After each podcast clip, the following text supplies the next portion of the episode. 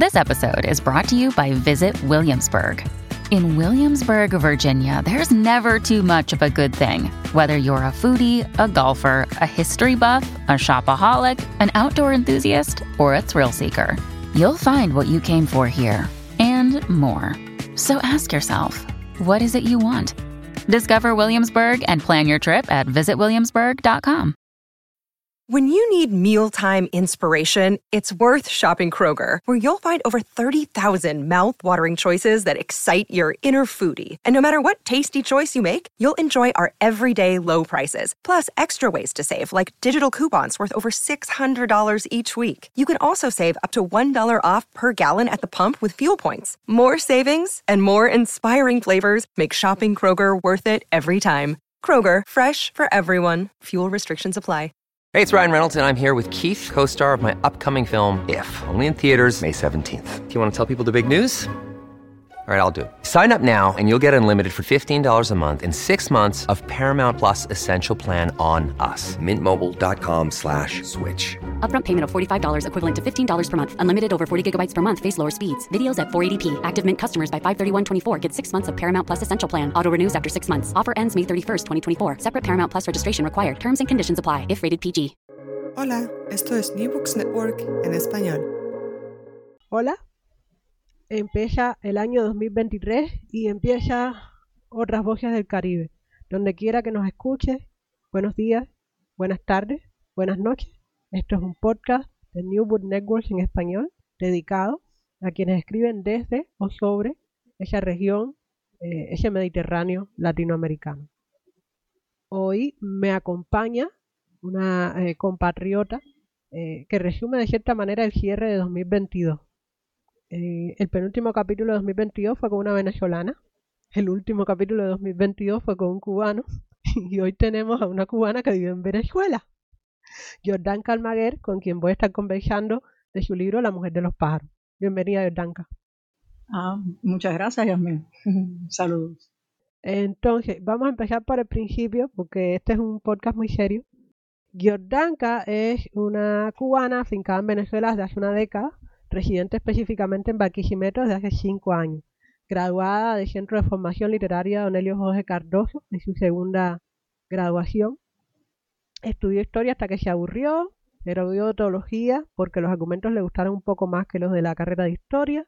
Después estudió fotografía en el Instituto Internacional de Periodismo José Martí de La Habana y fue foto fotoperiodista para diversos medios de prensa de Cuba y otros países de Latinoamérica hasta hace unos cinco años cuando empezó a vivir en Barquisimeto y, no sé, tuvo algún tipo de epifanía. Eh, tiene muchas fotos de naturaleza de Instagram de, de Jordan. Su primer libro eh, fue premio calendario en el año 2000. O sea, Jordanka es una de las voces femeninas que abre el siglo XXI cubano. Se llama Tener sexo con Kalinín Borges. Fue publicado por la editorial Abril en 2002. Después publicó varios relatos en antologías en España, Italia, Brasil, Cuba. Su cuento Ruth fue finalista en el concurso Fungible de España 2004. Ese mismo año se gana el premio Cirilo Villaverde de novela en Cuba con la canción perdida de Janis Joplin, publicada por Ediciones Loiná en 2005. Después llegaría la novela Lía, el sexo oscuro, que fue publicada por Ediciones Letras Cubanas en 2009.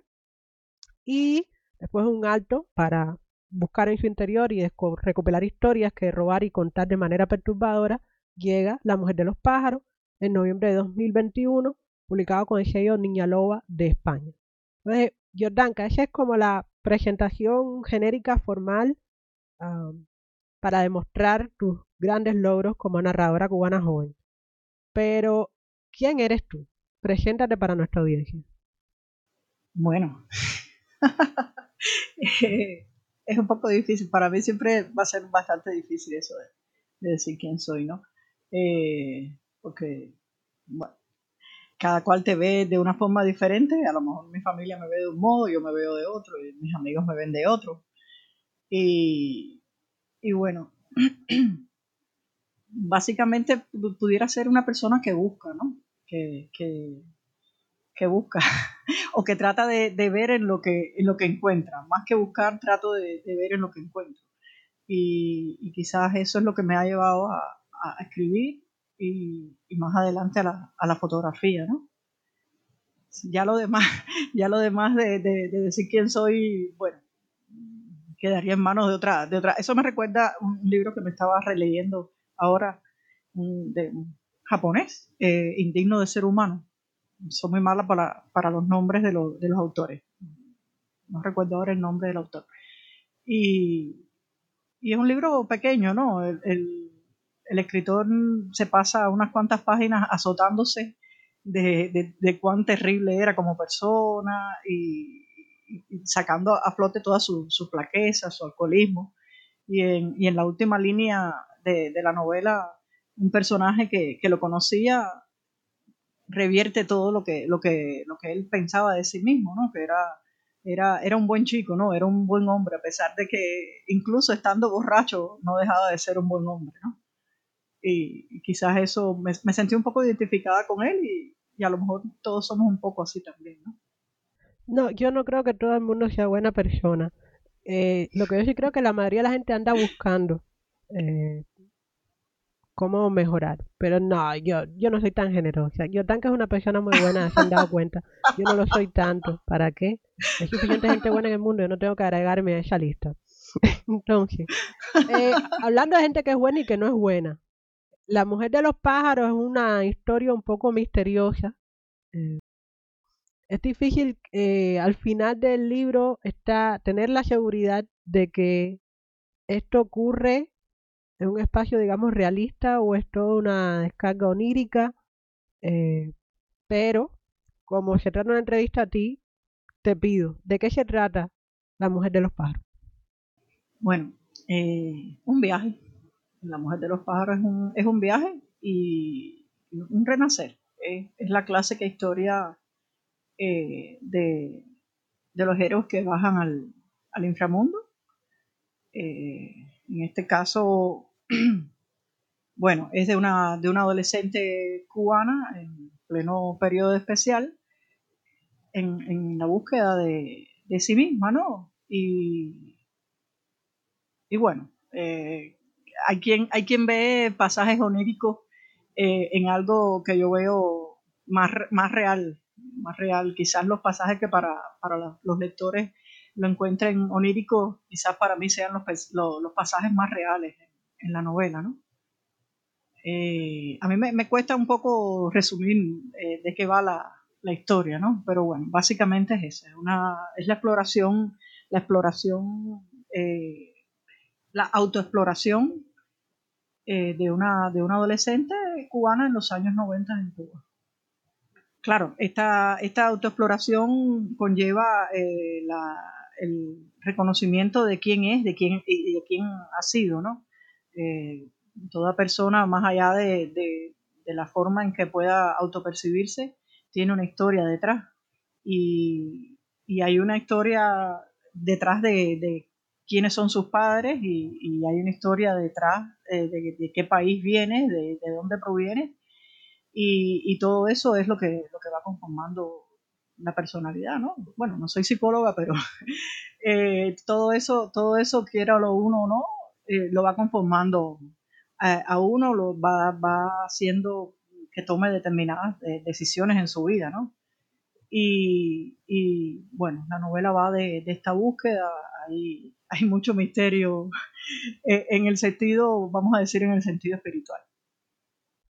Sí, me llama la atención cómo hablas acerca del pasado del personaje, porque, a ver, una de las cosas que me llama más la atención y que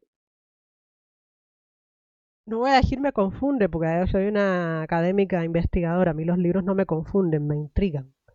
Eh, pero, pero que definitivamente le saca de paso a uno eh, durante la lectura es el, el, movimiento temporal, ¿no? Y cómo mm, el pasado de esta muchacha eh, es explicado de una manera subjetiva e indirecta y a través de ese pasado afloran muchas de las contradicciones de la sociedad cubana. Muchas contradicciones que además preceden al proceso, eh, a la revolución de 1959. En ese sentido me, mm, me mucho cómo manejaste las tensiones al interior de la familia y cómo eh, se proyectan y explican eh, una parte de la realidad social a la que ella se enfrenta. Jordanka, ¿cuáles son tus, cuáles tú dirías que son tus influencias más importantes? ¿A quién, a quién tú te quieres parecer cuando escribes? ¿Quién te inspira? Yo diría, es Juana Bacallado la que dice que, que ella no se parece a nadie, no recuerdo. No, Bueno, Juana no, no, podría yo- decirlo, pero eso es un atributo de todas las hijas de, de- de Santa Bárbara. Ah, bueno, no. No, mira, a mí, a mí en, en realidad hay escritores, hay escritores que, que me marcaron bastante. Y vamos a decir que la literatura norteamericana me, me gustó mucho. Forner, Forner, de verdad que, bueno, a qué cubano no le, no le, no le encanta Forner, ¿no? Pero que me disculpen la, la forma de pronunciarlo, no sé si está bien, bien dicho. Eh, cuando descubrí a, Virginia Woolf, aunque, aunque en un inicio me, me, pareció un poco raro, sí, pero de- definitivamente me, me marcó bastante. Eh, también eh, Camus, Camus, se dice Camus, eh, Albert Camus, también fue de, de- gran, gran influencia eh, con Virginia. Sí, Virginia, Virginia Woolf fue como que un, un viraje, ¿no? En- realmente en, en la forma de, de escribir. Me di cuenta que, que había cosas que podía permitirme. Eh, después vino eh, Albert Camus, Camus, no sé cómo se pronuncia. Eh, siempre le he dicho Albert Camus y eso me, me hace pensar en un cantante. no sé por qué. Eh, y bueno, yo empecé con, con Dostoyevsky y mucha literatura, mucha literatura cubana de lo, de lo que se publicaba en Cuba en, los años 80, ¿no? Eh, 70 y, y 80. Eh, por supuesto, Dostoyevsky, Gorky, era, eran mis primeras lecturas. Cuando leía a Bulga- Bulgakov con el maestro y Margarita, también ya ahí se me volaron los tapones, literalmente. Entonces, ya a partir de ahí dije, no, todo está Bueno, permitido, para En prevenir este mundo de la que literatura, su prole solo es que hay que abandone una dejarse buena llevar. profesión y se vaya al campo a descubrir la naturaleza, no dejen que lea ni a Gorky, ni a Dostoyevsky, ni a Bulgakov. Y tal vez puedan controlarlo. una cosa así. Entonces, imagínate, o sea, todo puede suceder. Todo puede suceder. Ah, Ita- Italo Calvino también es una, una de las voces que más me, me gustan, ¿no? Entonces, Clarice Lispector, aunque bueno, ya va en otra, en otra línea. Son referencias bien diversas y, e interesantes, pero yo creo que, a ver, hay una cosa que tú mencionas que es el acceso a la literatura en la Cuba de la década del 80, que es un acceso bien acotado relacionado con las políticas culturales del gobierno cubano. ¿no? Ujú. Entonces, en ese sentido, aquí en el podcast estuvimos hablando acerca de Espiral, la novela de Agustín de Rojas, y cómo eh, tributa a un canon construido, no prácticamente fijo de ciencia ficción, que leímos tres generaciones eh, de, de cubanos y cubanas interesadas en el género, porque eran estos eran los libros que había en las bibliotecas y en las librerías, no otros. ¿no? Es Sí. como por aquí y por allá. Y para la gente que siente inclinación hacia el realismo, había más oferta, pero no mayor variabilidad.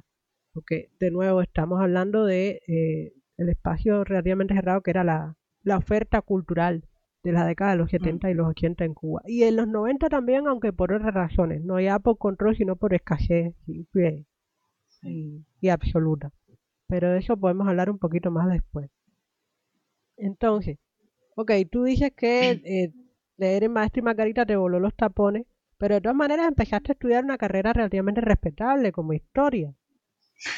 Eh, y después estudiaste teología, lo cual te hubiese podido eh, de nuevo eh, encaminar eh, en otra dirección. Entonces, mi pregunta es, porque además mucha gente lee a Dostoyevsky y a Maestro y Margarita y de todas maneras sigue con sus vidas perfectamente cotidianas eh, y, y busca otro camino profesional que no es el de eh, contar historias. ¿Por qué decidiste ser escritora y fotógrafa y no ingeniera agrónoma? Mira, también hubiese podido ser bombera o no sé, cualquier otra cosa, porque yo creo que a mí me interesaba o me interesa oír todo. Ay, no, Eh, bombera no, que esa gente corre mucho peligro, chica. Mira, pero eh, ahora yo me estoy lamentando de no haber, de no haber estudiado eh, eh, ingeniería agrónoma. De verdad que me hubiese, o veterinaria o cualquier cosa de esa. Pero eh, yo me di cuenta que estudiar una carrera para, para ejercerla, ¿ves? Y sobre todo o, un técnico de ese tipo, me iba a limitar eh, mi tiempo, mi espacio, mi, imaginación, no sé, en, un solo en un solo camino. ¿ves? Yo tenía mucha curiosidad de, conocer el mundo, de conocer todos los libros, la filosofía, eh, todo tipo de películas. Imagínate eh, encerrada en un campo ordeñando vacas o, o- o sacando las malas hierbas, no, no creo que hubiese tenido mucho, mucho chance para eso. Sobre todo teniendo en cuenta que, que en los campos de Cuba no es que abunden las librerías cerca ni, ni los teatros, ¿no? Entonces, uno a veces tiene ese, ese deseo de, contacto con la naturaleza, pero, pero lo va por, postergando. y, y bueno, llegó el momento en que, en que sí, me, regresé a ella, pero, pero luego de que, según a mi parecer, ya, ya había recorrido un poco, un poco de, mundo, ¿no? No es que haya recorrido nada, viajé de Cuba a Venezuela, y me metí de salí de una cárcel para entrar en otra, aunque no son iguales, pero más o menos es lo mismo. Entonces, realmente, bueno, eh, no decidí ser escritora, eh, decidí más bien ser fotógrafa. La- lo de la literatura es, es más bien como que el brazo derecho mío, no, no lo puedo dejar por ahí así regado. Estuve 10 años sin escribir cuando me vine para acá, para Venezuela, y al final me vine para Barquisimeto y terminé esa novela de La mujer de los pájaros, que la había empezado en Cuba, muy, fal, muy, muy mala, muy mala, muy, muy mal me había quedado. Y aquí, bueno, parece que los duendes barquisimeteños eh, me, me ayudaron a terminarla. ¿no? Lo es que eh, yo fui po- postergando el, el asunto de regresar a la tierra, porque realmente yo me quedé traumatizada con toda esa historia de, de ¿sabes? De la- las escuelas en el campo y todo ese asunto. Yo no quería saber nada de, de campo ni nada de eso y, y te contaba que, que me, interesa, me interesaba mucho conocer el mundo, conocerlo todo, conocer libros, películas, eh, todo lo que pudiera eh, estar a mis manos de conocer, lo, lo quería. Y por eso quizás no, no escogí una carrera como tal. Sin embargo, cuando me encuentro con la fotografía, sí tuve esa oportunidad porque eh, trabajando como fotoreportera uno puede moverse en cualquier dirección. Bueno, la dirección que te envíe tu periódico, tu revista, pero, pero al, menos, al menos tienes una posibilidad de movimiento que, que en otra profesión no, no, es, no es común. Y eso me ayudó mucho. Claro, eh, aquí donde vivo en Barquisimeto tampoco es que hay ni, li- ni librerías, ni bibliotecas, ni... pero, pero uno de mis sueños es hacer una, una pequeña librería o una pequeña biblioteca por acá. Vamos a ver. Eh, lo, de la, lo de la literatura, eh, te contaba que, que no la escogí, escogí más bien ser fotógrafa. La literatura como que es mi mano derecha y, esa no la puedo dejar ni aunque, ni aunque lo quiera, ¿no? Creo que por ahí era, iba más o menos la pregunta. Entonces, a ver, tú eres de las, de las que escribe y afirma que se le sale, eh, no es que tú hayas elegido ser escritora, sino que se te salen las historias, se te salen por los ojos, por las orejas, por las manos. como así, así, así como si fuera, me imagino el, el lobo de la caperucita saliéndole, bueno, sí, más o menos. Eh, mira, cuando tenía 12 años, le dije a mi papá que quería escribir una novela y, y casi, casi que es como si lo hubiese mencionado el diablo. Así que creo que, que eso en, en- en alguna medida me, me sirvió para, eh, como incentivo, ¿no? Ahora sí la voy a escribir. Y empecé a escribir y a escribir, pero no porque me gustara el personaje de ser escritor. De hecho, mm, nunca, nunca a esa edad me aprendí los nombres de los escritores. Hay, hay libros que me leo y todavía tengo un poco esa costumbre, que no me aprendo el nombre del, del, escritor, me leo el libro porque me encanta leer, pero eh, no tenía esa, esa imagen idealizada de los escritores, ¿no? Entonces, mm, mm, son muy aburridos, no entraban en, mi lista de, de posibles profesiones. Es raro. Yo, siempre pensé justo lo inversa, que, eh, que la, la ocupación de escribir era demasiado emocionante y peligrosa, ¿no? Claro, a ver, mi, cuando era chica, quien yo me imaginaba era Julio Verne. Entonces, como eran todas historias de aventuras y de viajes, pasó mucho tiempo antes que me enterara que Verne no iba a ningún lado, sino que todo lo sacaba de los libros de ciencia. Entonces era como, no, no, ese trabajo es muy agotador.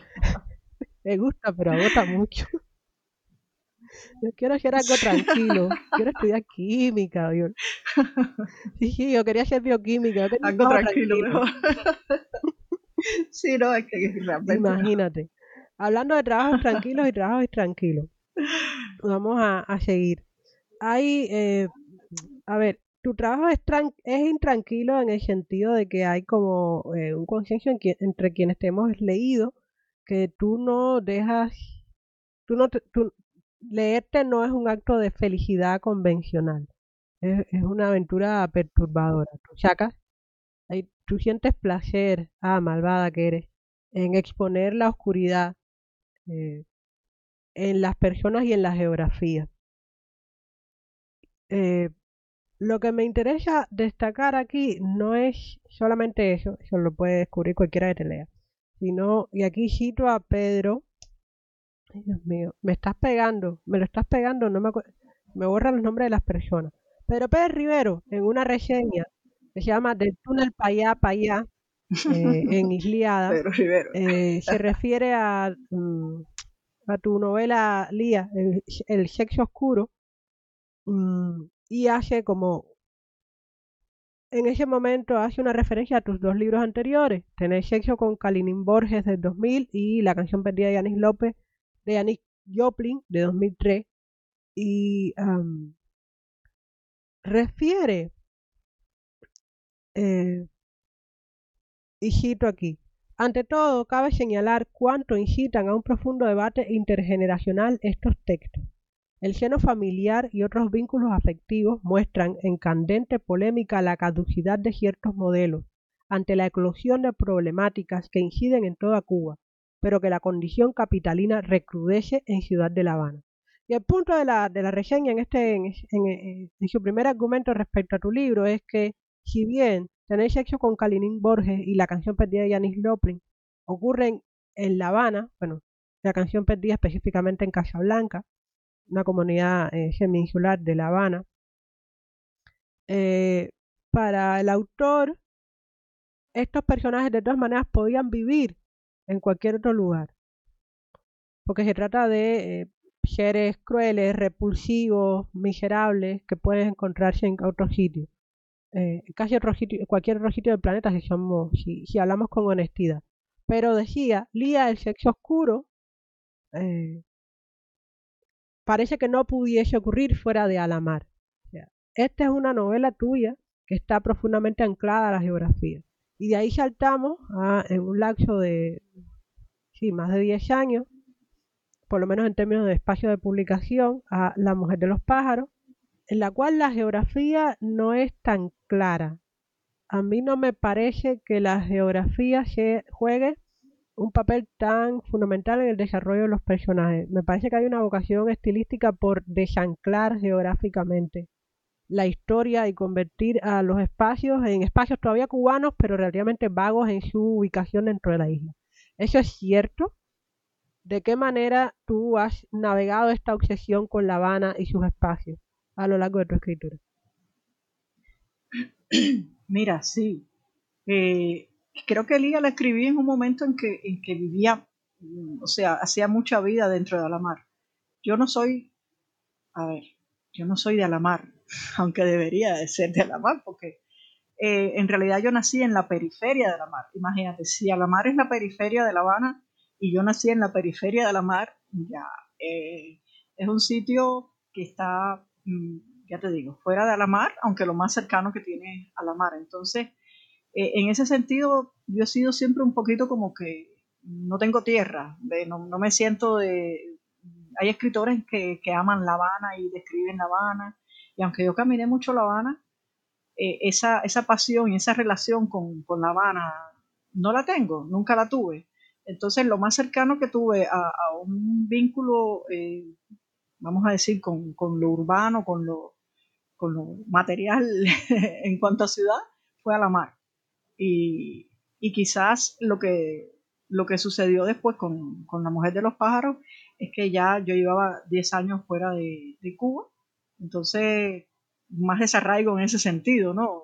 Eh, para mí era más importante, siempre ha sido más importante el, el, mundo interior de, los personajes que, que, el, que, lo exterior, ¿no? Que, cómo se desarrolla la, la vida eh, en su entorno, aunque obviamente el entorno influye mucho en, ellos, no, pero siempre me he centrado más en ese tipo de, historias donde el, el, lo interior de los personajes, la psicología o su imaginación eh, toman más peso que, que, que, las ciudades o el entorno rural. Interesante. Este, a ver, porque hay, eh, hay gente que se dedica a estudiar cómo las ciudades o los espacios son reflejados en la literatura. Eh, yo a menudo he pensado que, eh, y, esto es como un lugar común respecto a la gente de Cuba, ¿no? no se lleva la isla adentro y hay como un arrastre y un arrastre. Sin embargo, eh, se habla a menudo de que la, generación que empieza a escribir a partir del siglo XXI, eh, de los 2000, uh, busca precisamente lo contrario, desanclar la narrativa como, mo, como ejercicio consciente o inconsciente de resistencia y de protesta frente a la asfixia del propio país. Eh, es, es, llamativo cómo podría argumentarse que tu arco de crea creativo, desde Kalinin Borges hasta ahora, de cierta manera se mueve de un extremo a otro, ¿no? De la claustrofobia demostrada por la descripción cuidadosa a la búsqueda estilística del, del desanclaje a partir de una experiencia personal de, de migración y de, bueno, alejamiento, que tal vez podría argumentarse que te ha aliviado las obsesiones consistenciales a la identidad nacional. Eh, a mí me parece que eres, que eres bastante equilibrada y feliz, así que te felicito. Entonces, ah, eh, vamos a la política. Eh, vamos a la política oh. eh, de una manera paradójica. A mí me llamó la atención haciendo la investigación que tus textos se pueden encontrar en Amazon, pero también se pueden encontrar en otros sitios, en la plataforma Lectu, donde, eh, spoiler alert, usted puede descargarse tres de los libros de Jordanka dando una donación voluntaria. Eh, esto es un ejercicio, eso sí es un ejercicio claro de resistencia frente a la comercialización de, la producción cultural. Entonces, esto es política, quienes nos escuchan, esto también es política. La decisión de una persona de compartir lo que escribe, eh, dejando que cualquier persona desconocida decida lo que vale. ¿Qué te llevó a eso? ¿Cómo es que fuiste a parar a Lectu y a esta aventura? Mira, eh, yo conocí esa plataforma por el, por el editor de, de, Niña Loba, eh, por donde salió La Mujer de los Pájaros. Y, y él precisamente tenía ahí también ese, bueno, la plataforma ofrece ese, ese sistema entre varios tipos de, de sistemas de pago que, que, hay, lo puedes poner gratis, lo puedes poner eh, con un precio módico y, existe esto de que, de que el, el, lector decide qué es lo que, lo que puede aportar, ¿no? Eh, si no puede aportar nada, pues perfecto. Yo tenía esos libros, eso creo que tengo ahí es la, la canción perdida de Janis Joplin y, varios cuentos. No he, no he puesto otros porque realmente no me, no me alcanza mucho el tiempo. En algún momento pondré lo, los demás. Eh, lo que pasa es que los tenía en Amazon y no le, no le veo el, el sentido. ¿no? A, a, mí a estas alturas me interesa más eh, que, que, que, quiera leerlo, que lo lea. Y, y bueno, y, y, me parece divertido, ¿no? Que, si puedes pagarlo, lo pagues y si no lo puedes pagar, no lo pagues. al fin y al cabo estamos en, el mundo de los libros piratas y de las películas piratas y, de todo, de la, de la, piratería intelectual. Entonces, eh, pues a mí, perfecto, maravilloso. Si yo pudiera también regalar La Mujer de los Pájaros, de hecho, que nadie se entere, eh, sí lo he hecho de vez en cuando, ¿no? Sobre todo el editor. Pero, pero para mí es maravilloso compartir lo que uno, lo que uno escribe, ¿no? Lo que uno produce, que pueda leerlo y que pueda estar en manos de, personas que, les interese, ¿no? Claro, eh, tú puedes ponerlo en, descarga libre sin, sin problema en otras, en otras plataformas, pero pero si lo pones como, como descarga libre, a lo mejor hay gente que lo descarga sin estar interesado solo por el hecho de que, es libre el libro, de que es gratis. Entonces, mejor ponerle esta opción. Si te parece bien, paga. Sí, puede ser un, puede ser un acto de, resistencia, ¿no? Creo que básicamente, eh, si me tuviera que definir políticamente hablando, eh, sería más bien una anarquista, pero de la, de las más extremas. Eh, pero, pero bueno, no, soy tan anarquista que ni siquiera me gusta definirme como anarquista.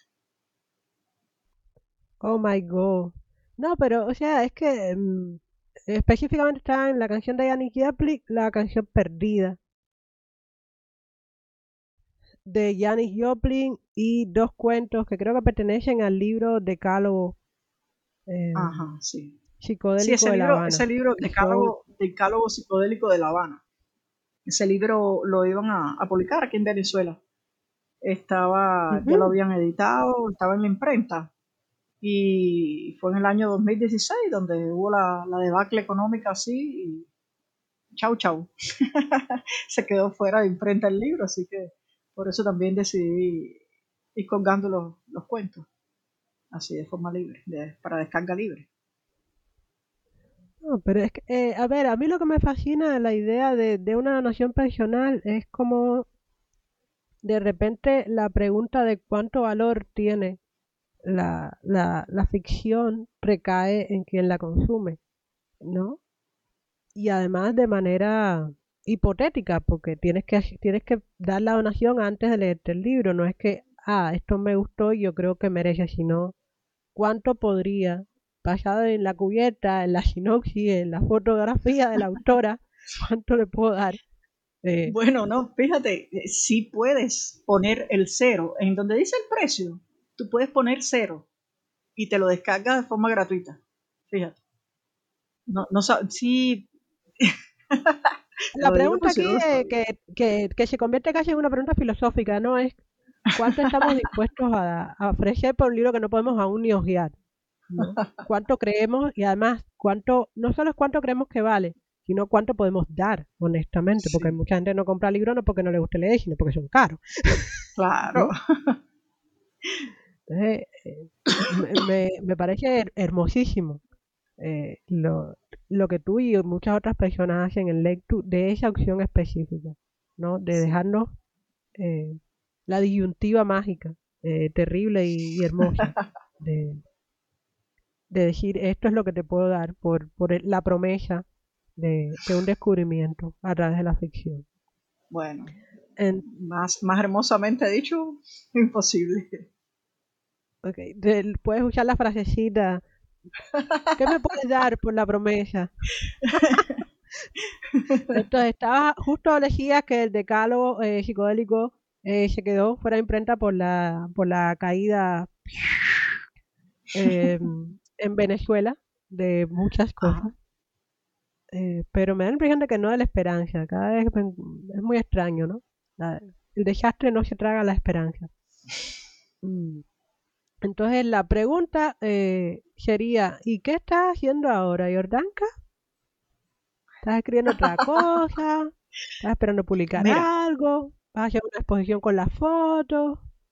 Eh, es increíble, es increíble porque en esta periferia de, la ciudad de Barquisimeto, donde yo vivo, porque no, vivo en la ciudad, por supuesto, eh, uno, uno, pensaría que, no, que tiene mucho tiempo para aburrirse, ¿no? Pero, pero tengo bastante tiempo para, para pensar en todos mis proyectos y terminé otra novela que se llama El sonido del fuego.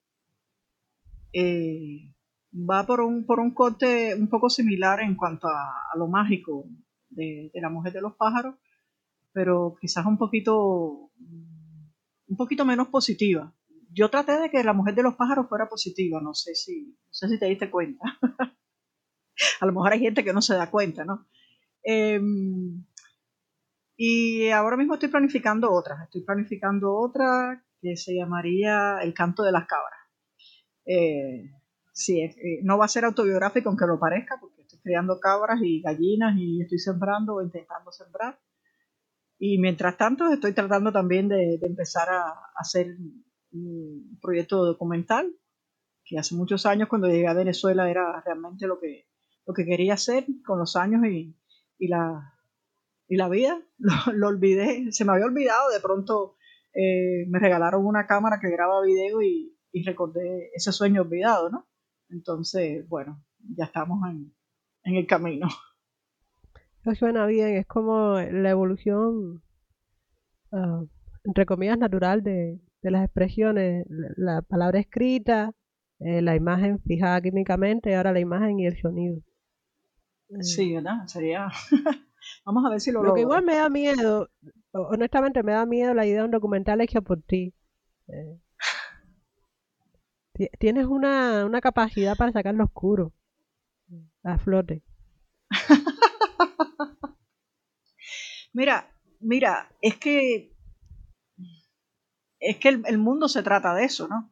El mundo se, se, trata de, para que, para que lo, blanco, lo, lo, puro y lo positivo se pueda reafirmar, necesita lo, lo oscuro. Entonces, hay, hay, muchas veces que queremos olvidar eso queremos obviarlo, incluso con la, con la mejor de las intenciones queremos obviarlo, entonces eh, quizás ese, ese es mi, mi contribución, ¿no? Recordarle, recordarlo, ¿no? Hacer, hacer que lo recordemos, lo recordemos, si podemos. No, no quiero. No quiero. Ay, ¿por qué la literatura latinoamericana se preocupa tanto por la realidad? Ay, no, no quiero. Yo creo, yo creo que realmente, yo creo que realmente el del intelectual. hay, hay, hay, otras literaturas más, más realistas, más realistas, sí, más fuertes. Eh, digo, de lo que se ha escrito y de lo que se está escribiendo hay cosas mucho más fuertes. no, a ver, yo creo que toda, este, toda esta leyenda acerca de que la literatura latinoamericana está demasiado obsesionada con la realidad latinoamericana es, es, mala, es mal periodismo. Toda literatura está obsesionada con su propia realidad social. Sí. El asunto está en que eh, Latinoamérica es un lugar tan, ah, tan especial y que ha sido víctima de tantas aventuras y desventuras tecnológicas, políticas y militares que por supuesto que lo que escribimos es es que es que hay mucho hay mucho detrás aunque aunque uno quiera obviarlo aunque aunque yo quiera eh, centrarme en, mis cabras mis gallinas y el, cielo azul y las nubes preciosas eh, del otro lado del muro del patio donde donde tengo esta vida eh, trabajosa definitivamente no es, no es un paraíso, pero al menos en mi mente sí lo es. Pero del otro lado del muro existe una realidad que golpea, y golpea muchísimo, muchísimo. Hay unos niveles de violencia que, uno no puede obviar. Por mucho que, ya te digo, mi mente divague en, otra, en otras realidades, eso está ahí y yo soy consciente de que, de que puede tocarte a la puerta en cualquier momento o, mejor no digo nada. Pero sí, eh, los niveles de, violencia y de surrealismo, de surrealismo son descabellados, descabellados. Eh, eh, pone a prueba los niveles de, comprensión de uno y de, ecuanimidad. Entonces, eso es lo que pasa con, Latinoamérica. Eso es lo que pasa con Latinoamérica. ok, entonces,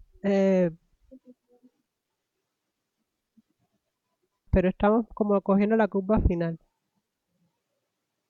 Yo generalmente le pregunto para cerrar a, las personas a las que invito a conversar dos cosas. Una es, ven acá, dime, la verdad. La verdad, sé honesta, estás en, estás en una grabación, esto es necesario. Eh, el espíritu de, de José Luis Borges te convoca. ¿Cuál es tu parte preferida de la novela?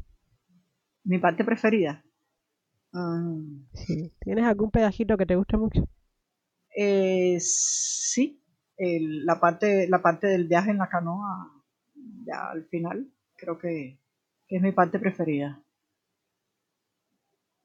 Cuando, cuando emprende, emprende el viaje con, con la abuela, eh, comienza a, a- pasar por todo ese nivel de alucinaciones o, o el mismo viaje a, a las profundidades de- del río y del mar. Bueno, esa es mi parte preferida. Sí, está bueno. No sé, eh, también, a mí esa parte me dio miedo porque, bueno, ahí parecía ya todo irreversible. Mm.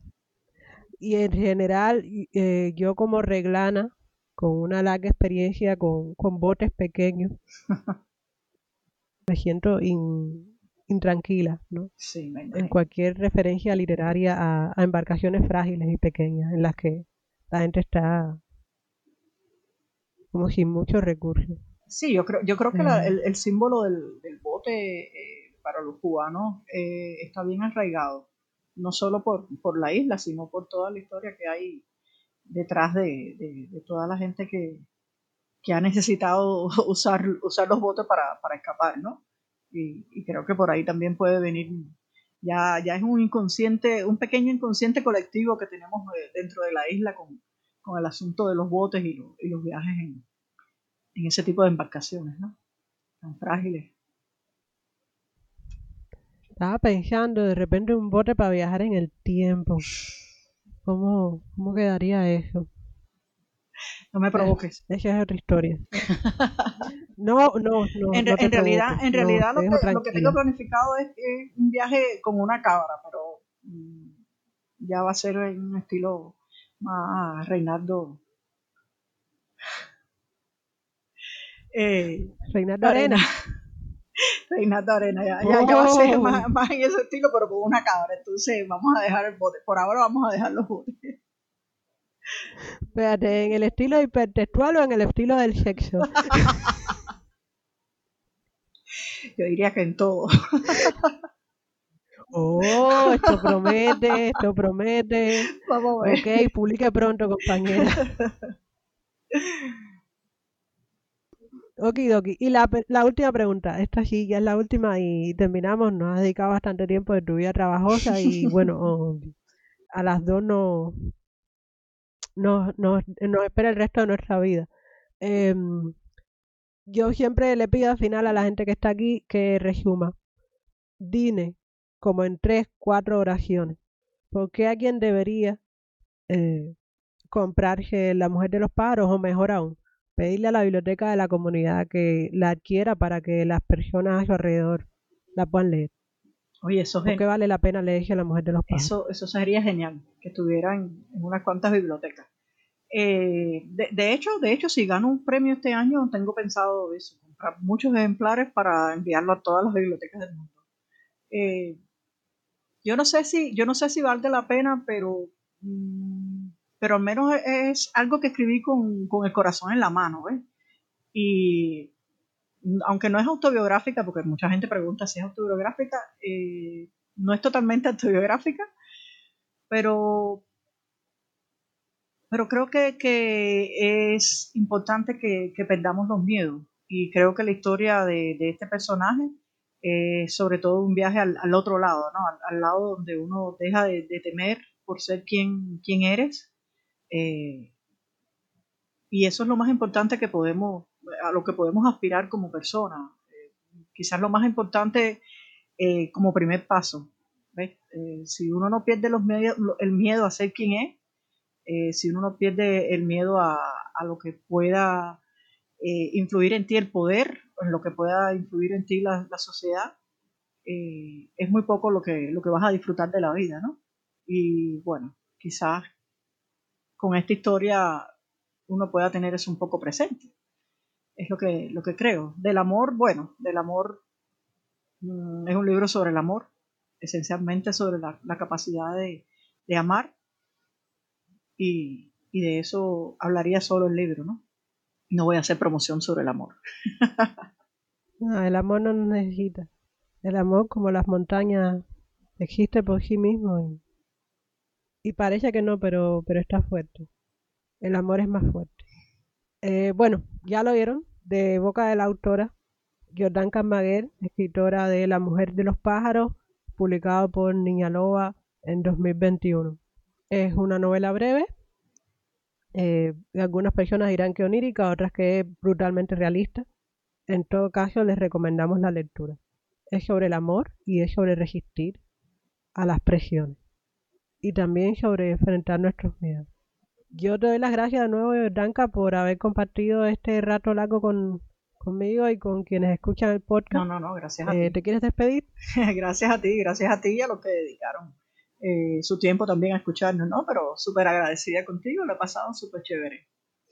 Cool. Entonces, este es el primer episodio de Otras Voces del Caribe en el año 2023, donde eh, quiera que nos escuches. Eh, esta fue tu anfitriona Yasmín Portales Machado desde la orilla del lago Michigan, conversando con una cubana afincada en Venezuela, o sea, técnicamente del Caribe, a la que agradezco de nuevo el tiempo dedicado y sobre todo las historias compartidas a través de sus títulos. Esto es un proyecto de New World Networks en español. Buenas noches, buenas tardes, buenos días.